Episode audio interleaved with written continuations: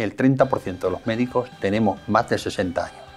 En un periodo de más bien corto va a haber un cambio generacional o va a haber un relevo, tiene que haber un relevo generacional y no hay recursos humanos. Si no hay recursos humanos, no hay profesionales formados para poder suplirnos, complicado.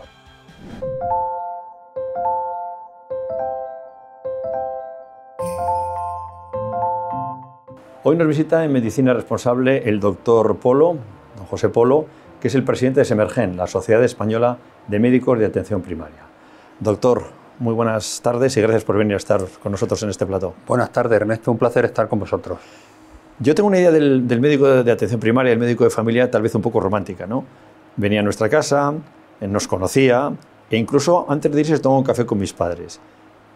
¿En qué ha cambiado todo esto de esa cercanía del médico de familia, de ese conocimiento al médico de familia de hoy en día? Yo creo que hemos perdido cierta, en toda la medicina, cierta humanidad, cierta cercanía. ¿Por qué? Por los tiempos, por la saturación de las agendas. Entonces, esa, esa cercanía, ese conocer al paciente, sigue existiendo el médico rural, el médico de familia, pero por falta de tiempo no somos tan cercanos y no podemos tomar el café o visitar a tantos enfermos como quisiéramos. ¿Qué es el médico de familia? ¿Conocemos lo que es un médico de familia? Yo pienso que se ignora bastante lo que realiza y hace el, profesional que un paciente tiene delante cuando visita a un médico de familia. El médico de familia es un especialista, un especialista en medicina de forma transversal. De mm, lo que es especialista en medicina familiar es que todas las patologías del enfermo, en su conjunto, el médico tiene que conocerlas. Además, para tratar procesos desde sencillos o banales a procesos, tener la capacidad de mm, discernir si se encuentra ante una urgencia. Algo grave que debe en cualquier momento derivarlo. Además también iniciar el estudio de muchas patologías o una presunción diagnóstica de patologías más graves. ¿Y por qué este desconocimiento y ese, digamos, desarraigo entre la población o falta de visibilidad, incluso de prestigio que se tenía antes del médico de familia? ¿Qué ha pasado? Yo creo que, sobre todo los últimos años, se ha ido perdiendo por la gran masificación y la gran saturación del sistema sanitario. No podemos este, atender al paciente teniendo una agenda de 60 70 pacientes, hemos perdido. Y lo de estos dos últimos años con la pandemia pues ha sido tremenda porque esa cercanía al paciente la hemos perdido por la atención telefónica. ¿Y se ha perdido valoración del médico de familia? Como médico. Sí. Especialista, que también lo es. Es especialista, pero se le ha perdido valoración porque el médico de familia no tiene capacidad de resolución de muchas de las patologías y se ve a ser un, un mero tramitador de informes para un segundo nivel donde se le puede realizar las pruebas diagnósticas al paciente. Hemos hablado un poco por encima ya de algunos problemas que salen, pero tal vez lo primero de todo que había que incidir, por tanto, es que hay que hacer algo. Eh, igual el médico de familia, el sistema se ha quedado obsoleto, igual hay que hacer un plan diferente que permita que tenga otro papel en, la, sanidad Desde luego que la atención primaria tiene que ser reformada tiene que ser reformada y tiene que haber una apuesta, como hubo una apuesta de transformación de nuestro sistema sanitario en el que hemos participado muchos profesionales en los años 80 y 90. Se apostó por la transformación de la atención primaria y se invirtió en atención primaria. Hay que invertir en atención primaria y conseguir que la atención primaria vuelva a ser atractiva y resolutiva. ¿Alguien va a trazar ese plan? Eso tiene que tener un plan, tiene que ser, hay un problema estructural, que no es un problema coyuntural. Vamos a ver el plan. Nosotros como sociedad científica, Sembregen, hemos planteado ideas, ideas importantes, consensuadas también con las distintas fuerzas políticas, pero se necesita una ejecución. La ejecución tiene que ser por los gestores, por, los políticos o por los que nos dirigen en nuestra nación, ¿no? en nuestro país. Eh, y se necesita una voluntad, y además de una voluntad, una inversión económica importante sobre ello. ¿Se anuncia alguna vez tanto que el Ministerio de Sanidad como las comunidades autónomas estaban poniendo en marcha o estudiando ese plan de atención primaria. ¿Cuentan con ustedes para saberlo? Pues en el, mm, hace dos años, antes de la pandemia, se presentó un plan de actuación en la atención primaria. Estamos muy acostumbrados a que los planes sean de lectura única, no se pregunte a todas las sociedades científicas, no se pregunte a los profesionales que somos los que vivimos el día a día, se hacen desde despachos y lo importante luego es implementarlo. Y para implementarlo se necesita voluntad política, presupuesto y consensuarlo con los profesionales. Es que se puede hacer muchas cosas en un despacho, pero los que pisan la realidad, los que saben las carencias, lo que, lo que necesitan realmente, el dinero que, que, les falta, son ustedes. No tiene mucho sentido que lo hagan sin ustedes. Desde luego. No se puede decir y anunciar a bombo y platillo, tengo, voy a vacunar en 13.000 puntos, eso lo decimos cualquiera, son los puntos de atención continuada y consultorios locales, si después no se mandan vacunas o no se pregunta al profesional cómo lo va a hacer. Vamos a hablar de dinero, porque para hacer las cosas hay que tener dinero. Sin dinero no hay ninguna posibilidad de tener una buena atención eh, primaria. Da la impresión, además, que a nivel político han perdido ustedes, digamos, relevancia en las prioridades del sistema sanitario. ¿En qué punto se encuentran? ¿Dónde se encuentra el dinero? ¿Cómo les financiarían a ustedes para que puedan avanzar en ese plan de futuro? Empezamos porque la inversión en atención, la inversión en atención primaria es una media de un 14%. Por mucho que ahora se quieran colgar medallas algunos que están en el 18 o están en el 11. Eh, pero eh, la mayoría de las comunidades invierten en atención primaria menos de lo que estamos presionando o pidiendo desde hace años, que debería ser un 25% del presupuesto en, en, sanidad. Un 25. Y la media en España es un 14. Algunas de un 16, 17, otras de un 11% la inversión. Pero además hay que valorar otra cosa también como sociedad y como profesionales. España es un país que por nuestro Producto Interior Bruto invierte el 6,5% si llega en sanidad. Entonces habrá que aumentar también a los que invierten otros países de nuestro entorno, un 2% o un 3% más. Si además de esa poca cantidad que ya se invertimos como sociedad y como país en sanidad, en atención primaria estamos en un 11 o un 14%, ¿qué dinero es? Muy poco. ¿Y ese dinero a dónde iría? ¿A qué necesidades concretas? Porque además de dinero, hacen falta recursos humanos. Lo primero que hay que valorar es mm, empezar a valorar la inversión en aumentar la capacidad de resolución. Que el médico no tenga trabas administrativas para poder prescribir ningún fármaco, el médico de atención primaria o médico de familia, que además pueda prescribir o indicar al paciente cualquier prueba diagnóstica sin tener trabas que no puede solicitarla. Me refiero a resonancias, tomografías eh, OTAC, eh, muchas pruebas diagnósticas que están limitadas y de forma dispersa en nuestro país. Hay comunidades que sí, centros que sí, áreas que sí. Tenía que ser homogénea en toda España. Y además también para eso aumentar la formación de los profesionales sanitarios en, médicos de familia para que aumentar su capacidad de resolución y sin duda se necesita invertir, invertir dinero en ese tipo de medidas de forma muy importante y en la cuantía necesaria. Y hay problemas también de, número de médicos. Además se van a jubilar ahora muchísimos médicos. Hablamos ahora de recursos humanos. Recursos humanos hay que hacer un plan estatal, nacional, de que no sea una competencia entre unas comunidades y otras, para que el recambio generacional que se va a producir, eh, se está produciendo, mm, quede solucionado. Tenga en cuenta que el, el 30% de los médicos tenemos más de 60 años. En un periodo de más bien corto, va a haber un cambio generacional o va a haber un relevo, tiene que haber un relevo generacional y no hay recursos humanos. Si no hay recursos humanos, no hay profesionales formados para poder suplirnos, complicado. Pero es que si la atención primaria no es atractiva o nuestro sistema sanitario no es atractivo por la capacidad de resolución y porque, también hay que decirlo, los honorarios del profesional sanitario en España es menor, pues el mm, profesional bien formado, que se forma bien en España, se va a ir a otro sitio donde le paguen mejor. De hecho, se están yendo, es decir, están muy bien formados. Por cierto, se gasta mucho dinero en la formación de un médico de cualquier especialidad para luego irse al extranjero porque puede cobrar tres, cuatro, cinco veces más. Desde luego.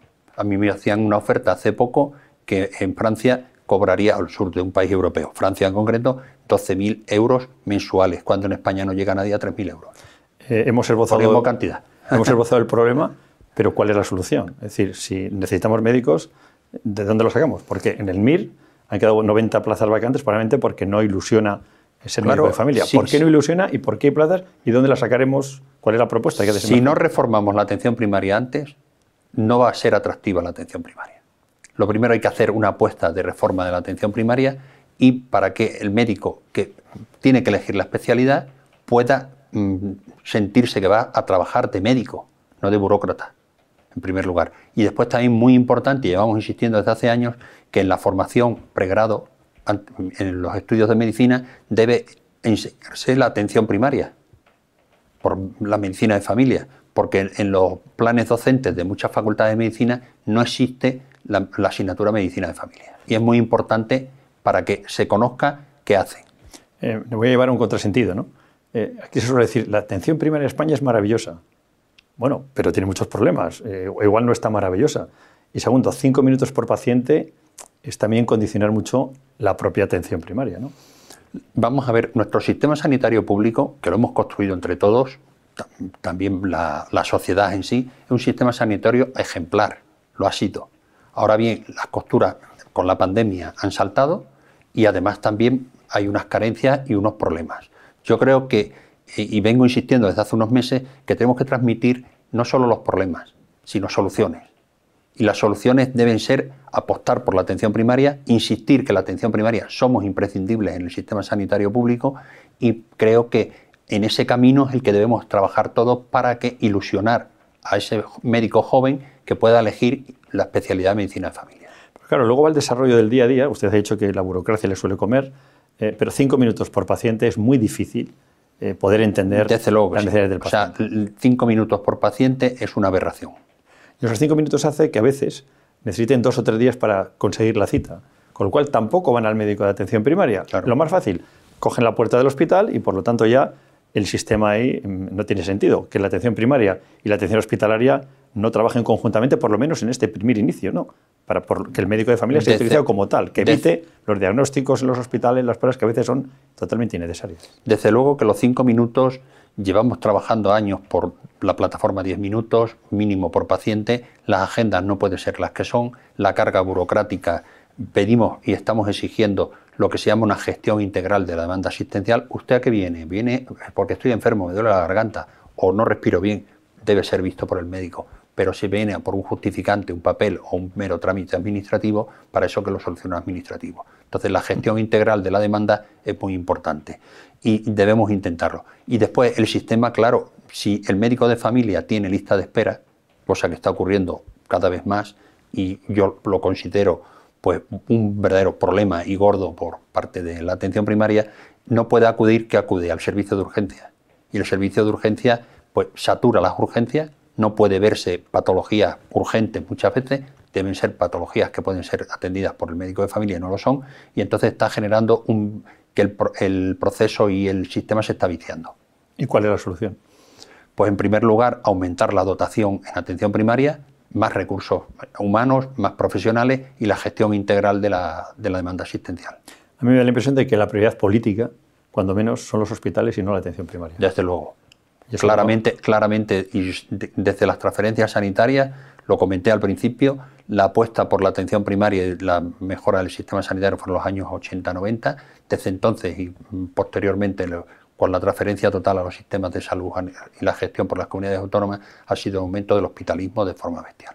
¿Y eso Emergen cómo lo combate? ¿Con quién habla? ¿Qué cauces de solución empieza a buscar? Pues Emergen está buscando generar debate. En nuestro último congreso en Zaragoza, el año pasado, hicimos una mesa de reconstrucción del sistema sanitario, donde postulábamos entre partidos políticos, profesionales sanitarios y gestores, médicos que están en este momento en las gerencias de, los servicios de salud, soluciones soluciones y tenemos un decálogo claro, ¿no? Para, importante, desde lo que comentaba, aumentar la capacidad de resolución del médico de familia, aumentar la presencia en la Universidad de la Medicina de Familia, aumentar la capacidad, la gestión integral de la demanda asistencial y muy importante también aumentar recursos humanos, planificando el relevo generacional que se nos avecina y también todo eso, desde luego, como hemos comentado, sin dinero no se hace nada. El, actual eh, modelo de atención primaria viene, creo, del año de los 80. El mundo ha cambiado, la vida ha cambiado, la gente ha cambiado, pero sin embargo, el modelo de la atención primaria no ha cambiado. Decíamos que necesitamos un modelo nuevo. Pero los primeros pasos para ese modelo nuevo, ¿qué los está dando y qué resultados están teniendo? Pues los primeros resultados es que los políticos, nuestros gestores, dicen que sí, que somos la puerta de entrada, pilar fundamental, pero después no se plasman los presupuestos generales del Estado, ni los presupuestos de, los servicios de salud, eh, por un lado. Por otro lado, creo que no se está haciendo un análisis ni preguntando a los profesionales tanto como debía de hacerse. Entonces, lo que comentábamos hace un momento, si, el, eh, difícilmente podemos implementar una medida si aquel que tiene que ejecutarla no se le ha preguntado cómo. ¿Cuál es el papel que les han dado en el Sistema Nacional de Salud? Pues en este momento, tal y como está funcionando la atención primaria, cada día más burocracia ser burócratas, secretarios del paciente. Tenemos un volante, hagamos un volante o mm, deríveme usted a, nivel hospitalario. Es difícil entender lo que, lo que usted nos cuenta porque la idea que teníamos todos del médico de familia es eso, la puerta de entrada a la sanidad y además a, los pacientes nos molesta que dentro de los cupos nos cambien al médico muchas veces. Es decir, no tienes a tu médico continuamente, que ya sabes que un médico que te conoce perfectamente, desde luego prolonga Si no tu vida, al menos si tu calidad de vida, porque te conoce. Eso también para el paciente, yo como paciente me parece un problema que también alguien tendría que considerar. ¿no? Es muy importante. La confianza que genera un médico a sus pacientes posiblemente cure más que muchos tratamientos. Porque la confianza y la seguridad con que el paciente acude al profesional que conoce, a esa continuidad asistencial, es importantísimo.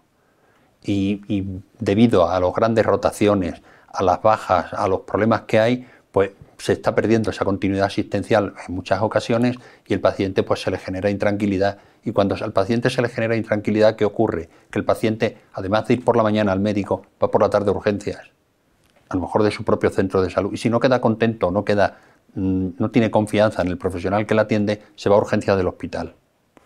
¿Por qué? Porque al paciente hay que explicarle, hay que educarle y hay que generar confianza. Decía Galeno que cura mejor el que tiene la confianza de la gente. Estoy seguro, pero Usted define también la enfermedad, eh, el diagnóstico, pero el tratamiento lo que no acabo de entender, ¿por qué no lo pone en práctica nadie? Porque creo que estaríamos todos de acuerdo en lo que usted ha dicho y las necesidades que tiene la atención primaria de dinero, de recursos humanos, de organización, y sin embargo, parece ser que a pesar de todo... ¿Qué, eh, vende más? ¿Inaugurar un acelerador lineal en el hospital y rodeado de toda la prensa de tercera generación o poner tres médicos en Casares de Urdes, ahora que está ardiendo las Urdes, o un profesional sanitario allí. ¿Y qué es más importante? Pues yo creo que poner un sanitario, importantes son las dos cosas, pero dar servicio a esa España despoblada o a esa zona de asistencia sanitaria a esa población mayor aislada es tan importante como poner un acelerador lineal. Hay que priorizar y lo que no podemos es dejar a una población no atendida y es muy importante que si la atención primaria, que es la que resuelve el 95% de los problemas de salud de un paciente, de los pacientes, no está bien dotada, aumentará el hospitalismo, aumentará el gasto y, y los índices de salud de la población serán menor. No estoy inventando nada, esto fue la revolución de la atención primaria de los años 80. No lo puedo entender, ¿eh? No lo puedo entender porque creo que tiene toda la razón. Como paciente, como ciudadano, creo que tiene toda la razón. Pero lo que no comprendo es que no se avance.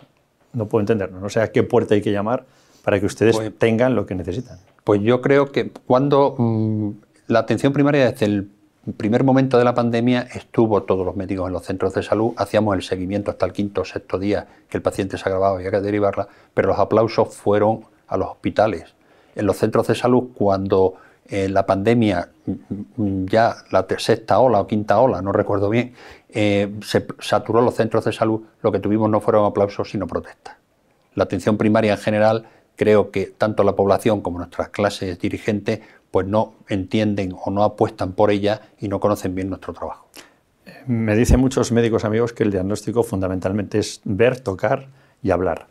Eh, pero ustedes necesitan también herramientas que no tienen los centros de salud. Es otro problema añadido, que a veces cuando tienen o no tienen cursos para un ecógrafo, que debe ser muy sencillo, pero hay otros medios que ustedes tendrían que tener para que no claro, ¿Eso cómo se soluciona? Lo, comenté antes, ¿no? Si nosotros, la capacidad de resolución del médico de familia no puede solicitar un ecógrafo, no puede solicitar una ecografía, no puede solicitar una prueba analítica sencilla para hacer un seguimiento en un paciente con insuficiencia cardíaca, una mera prueba analítica, que, que la extracción se le hace, pero no puede tachar porque en el protocolo no lo tiene, pues la capacidad de resolución no la tiene.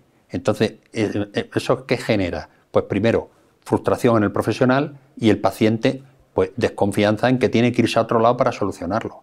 A otro lado, con el tiempo que viene para que le den la prueba y, la interprete, su, médico de familia. Entonces, creo que lo importante es eh, dotar a toda la atención primaria en España, todos los médicos de familia, de capacidad de resolución, tanto de poder solicitar pruebas diagnósticas como mm, no tener trabas administrativas para poder prescribir ningún fármaco. Ha hablado varias veces de trabas administrativas yo enseguida me viene a la cabeza el ordenador. Eh, el, médico de antes te escuchaba, te recetaba y te ibas feliz. Ahora el médico te mira, luego mira el ordenador y pierde mucho tiempo de su trabajo, de no sé cuánto. Sí. Igual una hora de paciente son dos de ordenador, no lo sé. Sí. Pero desde luego em, algo ha cambiado y precisamente ahí no para bien, porque da la impresión de lo que ustedes no registran en el ordenador parece que no existe. Tiene toda la razón. Lo que comentaba antes, la medicina Mm, y yo lo insisto mucho a los residentes y a los compañeros cuando doy charlas o en sesiones clínicas, nos estamos olvidando por falta de tiempo, por la, la gran tecnología, por el ordenador, por cantidad de cosas que no exploramos. Hay que poner las manos encima del paciente. explorar, hacer una anamnesis correcta, posiblemente con una anamnesis correcta y una exploración física correcta, teniendo tiempo y olvidándonos del ordenador, mm, avancemos más y el paciente estaría más contento y más satisfecho, además de poder tener claramente mm, solicitar las pruebas diagnósticas que precise el paciente. Pero desde luego que el tiempo, las técnicas, el teléfono, el ordenador, el solicitar una serie de pruebas, mm, estamos abandonando el explorar al paciente. ¿Y qué hacemos? ¿Qué hacemos? Lo digo como paciente. Es decir, esos pues cinco minutos. Vamos a ver, lo primero, lo primero, yo creo, y siempre lo digo, ¿no? Mm, sirve más que proteste el paciente, presente una reclamación, que el profesional llame al gerente y le proteste. Yo siempre le digo a los pacientes, cuando dicen, pues proteste usted, reclame, porque creo que es importante que la sociedad se conciencie y que entre todos, como ciudadanos, presionemos para que mm, la atención primaria vuelva a tener los recursos que necesita. Ha mencionado varias veces el COVID, ¿no? Todavía estamos con el COVID, eh, esto sube y baja, no sabemos, el COVID ya ha venido para quedarse entre nosotros, pero ha, pasado algo ¿no? en, la atención primaria con el COVID. Es decir, el paciente por primera vez no ha podido ir a ver a su médico. Y eso yo creo que, que nos ha alejado un poco y no ha beneficiado a la atención primaria. Desde luego que no. Desde luego que el paciente crónico, paciente pluripatológico, que es el que más atendemos en todo el sistema sanitario, pero sobre todo en atención primaria, el no haber podido realizar el seguimiento mm, cercano y ser telefónico, pues mm, nos va a pasar y nos está pasando factura. hemos llegado más tarde a los diagnósticos y también debido a la falta de control de esa patología crónica, pues mm, hemos perdido el control de esos factores de riesgo, muchas veces sean diabéticos, sean hipertensos, habiendo un aumento de los eventos y de las complicaciones. Pero además también nos ha marcado una lejanía con el paciente muy importante. Es muy frío preguntar al paciente qué le pasa, qué no le pasa y recetar o prescribir telefónicamente. Esa cercanía del paciente para contar creo que hay que irla recuperando poco a poco. ¿Y se va a poder recuperar? Porque es una cuestión de confianza fundamentalmente. Y el teléfono sirve, pero desde luego un teléfono no suple lo que decía antes, ¿no? A tocarle, a verle, a conocerle. Yo creo, creo que mm, el teléfono y la telemedicina ha tenido su función. Creo que además ha venido para quedarse y en algunas cosas es positiva porque nos ayuda, nos ayuda a que viaje la imagen o viaje el documento, pero que el paciente no tenga que viajar entre la zona rural y el hospital, o el centro de salud y el hospital. Pero desde luego la lejanía con el paciente, la falta de, de continuidad, el diálogo, el poder hacer una anamnesis correcta y una exploración física es fundamental en la medicina, en la medicina general y en medicina de familia más, y habrá que irla recuperando y creo que debido a la población que también se ha acostumbrado a no ir, mm, va a costar recuperarla. ¿Cómo está la moral del médico? De desánimo. Bueno, hay una mezcla entre eh, desánimo y, perdóname la expresión, cabreo, de enfado. Enfado porque diariamente te vas para casa con la frustración de no estar haciéndolo tan bien o no de llegar al paciente tan bien como llegábamos antes. Hablado en algún momento de la tecnología, el mundo digital ya está entre nosotros.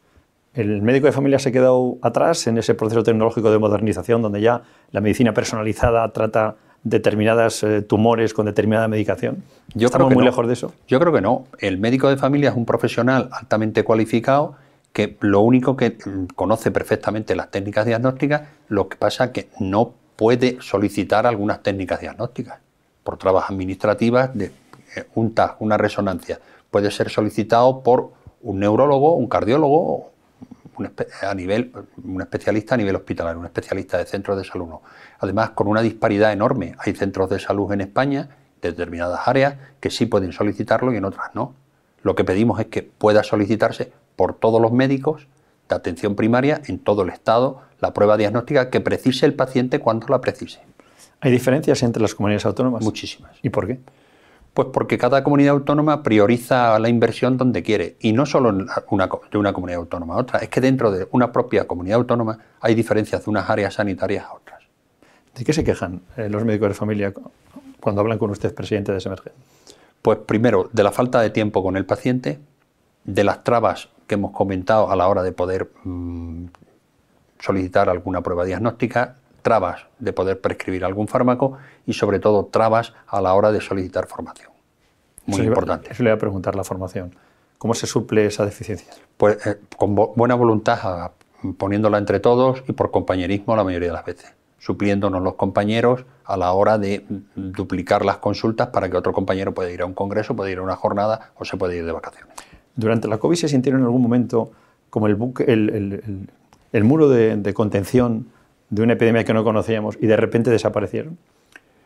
Fuimos ignorados, no desaparecimos nunca. Estábamos ahí desde el primer momento. Lo que pasa es que fuimos ignorados porque el paciente, mm, debido al COVID y lo agudo que era la enfermedad, se derivaba al cuarto o quinto día. En aquellos pacientes que era pertinente derivar. Pero desde el primer momento hemos estado, todos los médicos de familia, en los centros de salud y recuerdo a la mayoría de los compañeros que no teníamos eh, equipos de protección individual con bolsas de plástico en los centros de salud atendiendo patología respiratoria aguda, que era COVID el 90%. ¿Y entendían cuando los pacientes decían que les, se sentían un poco abandonados por ustedes, que ya no iban a sus consultas y no pueden hablarles? Yo entiendo que el paciente dijera eso porque mm, existió una limitación, una limitación de poder ir al centro de salud, pero también existía una limitación de poder salir de su casa estábamos confinados y un confinamiento muy duro. Entonces, ese aislamiento y esa falta de cercanía posiblemente eh, a nivel rural se notó menos porque el médico o atendíamos a los pacientes telefónicamente, teníamos más tiempo o podemos tener más tiempo, pero a nivel urbano posiblemente el paciente sí notaba que había un muro de no poder ir a ver a su médico.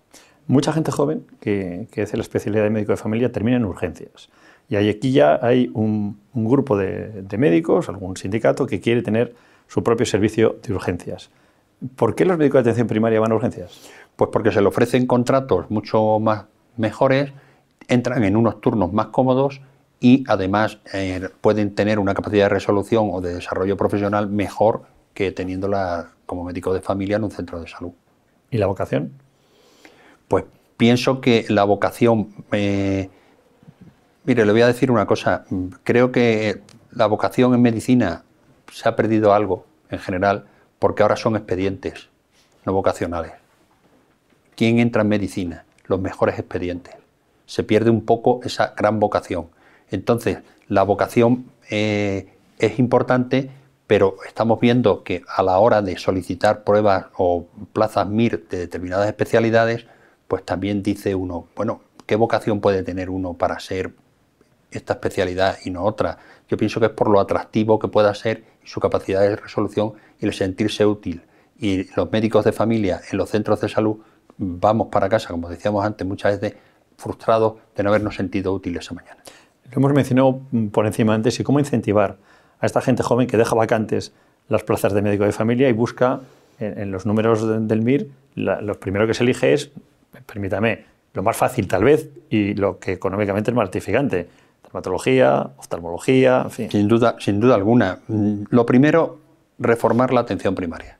No podemos pensar que un médico de familia mm, o un médico va a elegir familia si lo que le estamos diciendo es que en atención primaria se va a pasar un 75% del tiempo de la mañana rellenando papeles, que va a tener una agenda, una agenda de 60 pacientes, 5 minutos por paciente. Si no reformamos, difícilmente.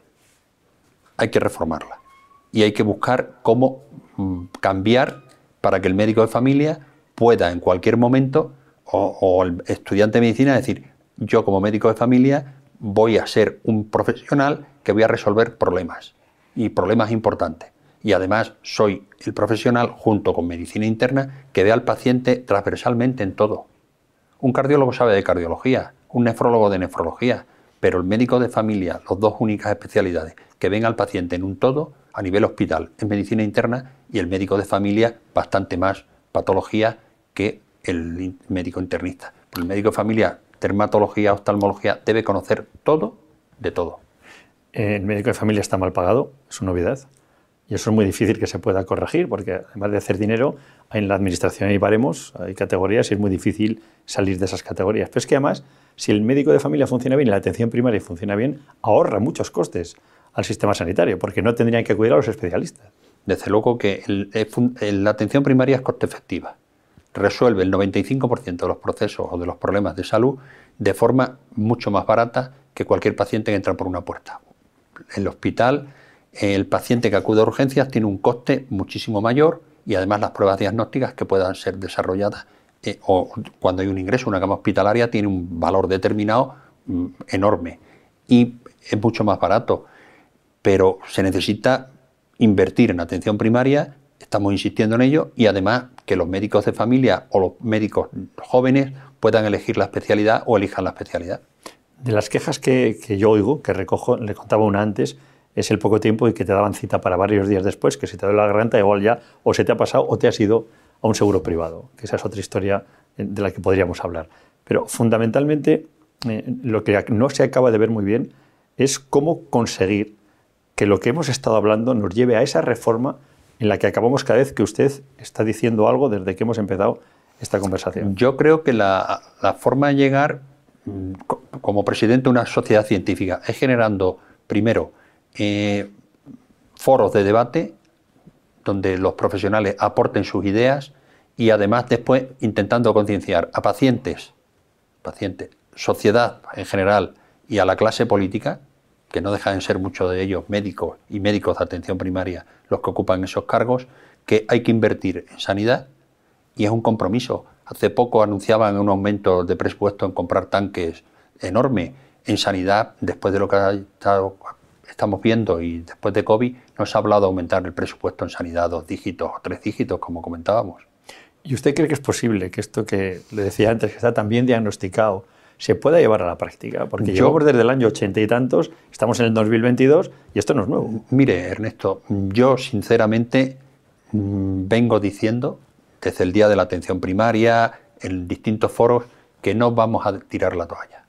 Semergen nació hace 50 años en un ambiente rural, en un ambiente donde la medicina, el desarrollo era mucho más precario que lo que tengamos ahora hemos contado en un, hace poco en un foro donde pasábamos consultas, hemos pasado consultas en carboneras, hemos pasado consultas en sitios mal dotados, eso se transformó. Se transformó porque gente de la generación que fundó Semergen hizo que se transformara. Se creó la especialidad de medicina de familia en los años 80 y estamos donde estamos.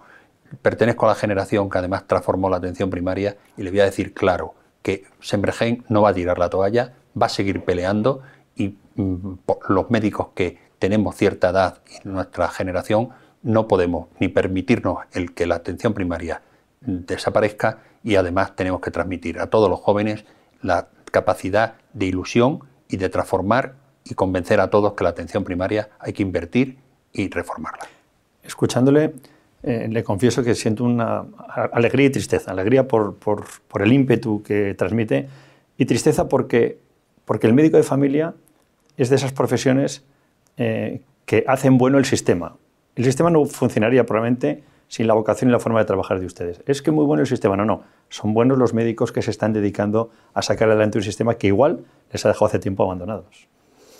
Desde luego que sí, lo he comentado, ¿no? Hace un momento decía desilusionado, frustrado, perdone la expresión, cabreado, pero eh, creo que todos conocemos los problemas todos sabemos dónde están los problemas. Todos mm, tenemos que aportar soluciones y pelear por las soluciones. Y hay que seguir trabajando, trabajando y luchando. Yo mm, creo que el quejarnos, bien, pero no es momento de quejarse, es momento de decir, ahora o nunca tenemos que solucionar esto. Porque sería muy triste que el trabajo realizado en una vida profesional de 30 años, de muchos de los compañeros como llevamos, ver que nos vamos y dentro de unos años que estemos jubilados, no tener un médico de familia al que poder ir. Ahora nunca, es un eslogan precioso. ¿Y ahora nunca qué le diría usted a, la ministra de Sanidad, sabiendo que luego vendrá otro y luego otro y luego otro, o al consejero de la comunidad, que luego vendrá otro o vendrá otro, que son los que van a tener que decidir lo que hacen ustedes? Yo a la ministra, cuando empezamos con el proyecto, el protocolo de vacuna, le dije dos cosas. Escuche a los profesionales, ponga objetivos invierta en atención primaria. Es lo que le diría. Escúchalos primero, escucha a los profesionales. Profesionales que le van a transmitir sensatez, le van a transmitir los problemas y posiblemente le aporten soluciones. Escúchelo lo primero. Segundo, eh, crea en ellos y apueste por la atención primaria. Y una vez que apueste por la atención primaria, vaya al Consejo de Ministros y diga, señor, y a las comunidades autónomas, diga, señores el presupuesto en sanidad para los próximos años va a aumentar progresivamente de aquí a cinco años en un dígito, dos dígitos o tres dígitos. Nos vamos a igualar a Alemania, nos vamos a igualar a Francia, países que invierten bastante más en, sanidad. Y de, esa, y de esa inversión en sanidad vamos a intentar que el 25% sea un presupuesto finalista, vaya a atención primaria. Se lo voy a preguntar de otra manera porque lo he hecho en varias ocasiones. ¿Pero usted realmente cree que le van a hacer caso? No, sinceramente no. O sea, pero no voy a tirar la toalla. Vuelvo a decir que vamos a seguir insistiendo porque cuando insistíamos, o insistieron en los años 70, insistíamos cuando estábamos las 24 horas, yo trabajé 24 horas, pedíamos el centro de salud, se construyeron los centros de salud, nos integramos en los centros de salud, se empezó a hacer extracciones en vez de en el hospital de referencia que había que irse 30, 40 kilómetros, tenemos extracciones en los centros de salud una o dos veces por semana o todos los días de la semana, tenemos capacidad de poder realizar eh, electrocardiogramas, tenemos desfibriladores, tenemos una serie, tenemos otoscopios, tenemos fonendoscopios, que antes todo eso lo teníamos que tener propio nuestro, de nuestro bolsillo, todo eso lo tenemos y lo hemos conseguido y se consiguió. Pues ahora creo que de la situación aquella que era mucho más carente, mucho más penosa, pasamos a lo que tenemos. Pero lo que tenemos hay que mejorarlo y creo que mm, si entre todos presionamos, todos lo conseguiremos. Usted es un hombre de fe, ¿eh? de mucha fe. Hay que luchar por ello, si no, no sería médico de familia. Yo quiero seguir recordando a ese médico de familia, eh, don Cipriano, que llegaba a casa, una voz de trueno, decía, hola, ¿dónde está el enfermo? Y el enfermo casi se curaba, ¿no? Pues a mí me gustaría recuperar esa imagen, que es una imagen muy bonita de nuestra infancia y muy bonita del médico de familia, que espero que la podamos recuperar. Desde luego que hay que tener cercanía al paciente y el médico debe recuperar tiempo para poder hablar con el paciente.